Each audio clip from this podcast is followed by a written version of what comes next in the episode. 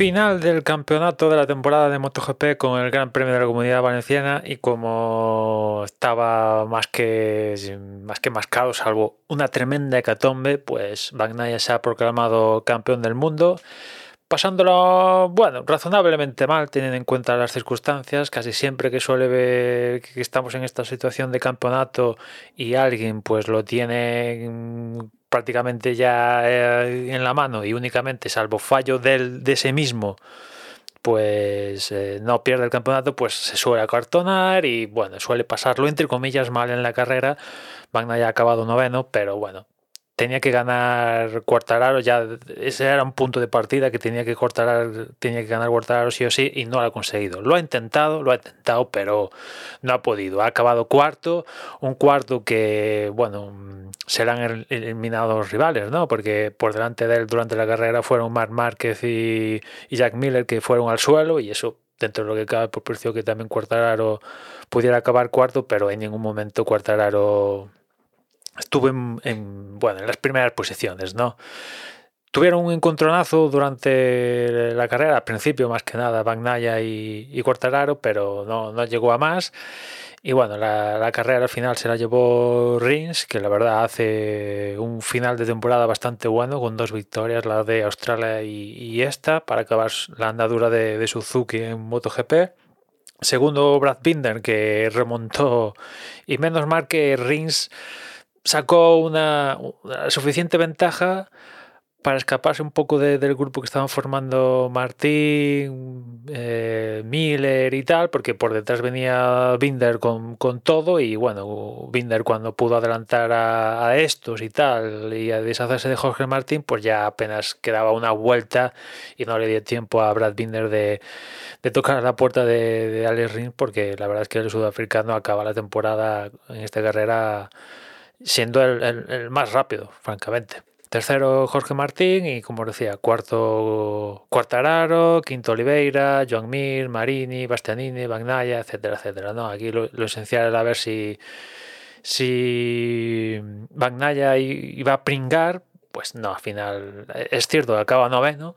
pero no, no ha pringado, ¿no? Porque se tenía que dar la circunstancia de que él pringara, que dentro de lo que cabe podía pasar, podía pasar, y que Cuartararo ganara no sé qué era lo, más factible que pasara, si que uno pringara y el otro ganara. Mm, eh, que Cortararo ganara teniendo en cuenta cómo está y tal, pues mm, bueno, eh, quizás era lo más complicado de, la ecuación que Cortararo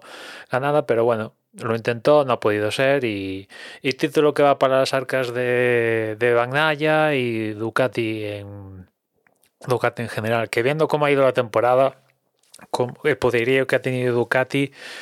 eh, sí, consiguen el objetivo que es ganar el campeonato. De hecho, han ganado todo por equipos, por marcas, por, por, todos los trofeos que hay habido por haber, pues ha ganado Ducati, pero